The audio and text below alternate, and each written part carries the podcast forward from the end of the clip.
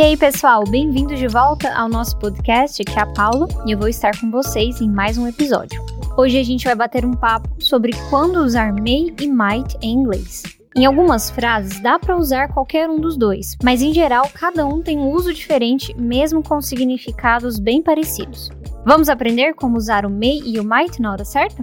May e might são verbos auxiliares modais e servem para indicar possibilidade ou permissão.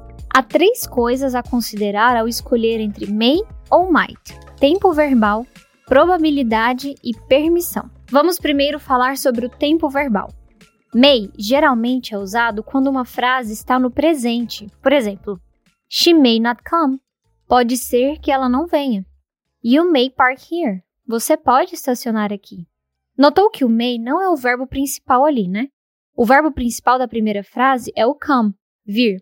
E com o may, a ideia é pode vir. Na segunda frase, o verbo principal é o park, estacionar. E junto com may, may park, a ideia é pode estacionar. Usamos might quando a frase está no passado perfeito, mas cuidado para não confundir. Might não é passado de may. Por exemplo, Anna is late. She might have missed the bus. Ana está atrasada. Ela pode ter perdido o ônibus. Greg didn't enjoy football practice. He might have overslept. Greg não participou do treino de futebol. Ele pode ter dormido demais. Agora vamos falar sobre probabilidade. Quando se trata de probabilidade, usamos may se é bem provável que algo aconteça. Pode ser que não aconteça, mas usando may você vai estar insinuando que é bastante provável que aconteça. Por exemplo, It may rain tonight, but I'm still going out with my friends. Pode ser que chova esta noite, mas ainda vou sair com meus amigos.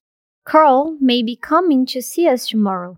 Pode ser que o Carl venha nos ver amanhã. Por outro lado, usamos might quando há uma probabilidade menor de algo acontecer.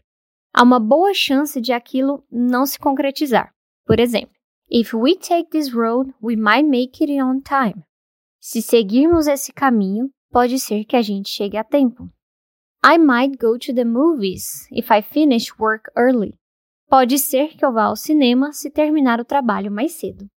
E por fim, vamos falar como esses dois são usados ao pedir permissão. Assim como can, tanto may quanto might podem ser usados ao pedir permissão. No entanto, usamos mais may porque might é mais comum no inglês britânico do que no inglês americano. Por exemplo, May I have coffee, please? Posso tomar um café, por favor? Might I suggest a different solution? Posso sugerir uma solução diferente? Porém, ao dar permissão, usamos may. Para recusar permissão, usamos may not. Por exemplo, You may leave early today. Você pode sair mais cedo hoje. You may not be excused from your class unless you have a valid reason. Você não pode ser dispensado da aula a menos que tenha um motivo válido.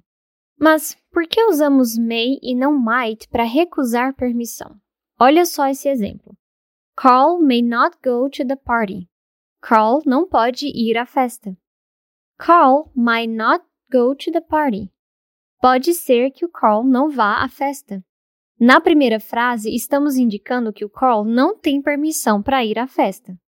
Na segunda frase, o uso de might indica que há uma probabilidade de Carl não ir à festa, mas ainda há uma chance de que ele vá. Então, relembrando, usamos may para o presente e might para o passado perfeito. Ambos são usados para expressar a possibilidade de alguma ação futura.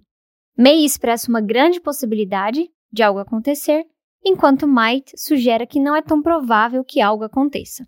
Ambos podem ser usados para pedir permissão, mas para dar ou recusar permissão, use sempre may. E o episódio de hoje fica por aqui. Espero que você tenha gostado e aprendido algo novo.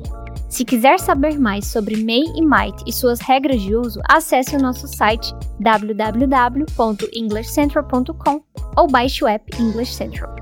Se curtiu esse episódio, adicione ele na sua lista de reprodução ou clique em salvar nos episódios. Espero que seja útil para o seu inglês. Vamos aprender o inglês do dia a dia com a English Central.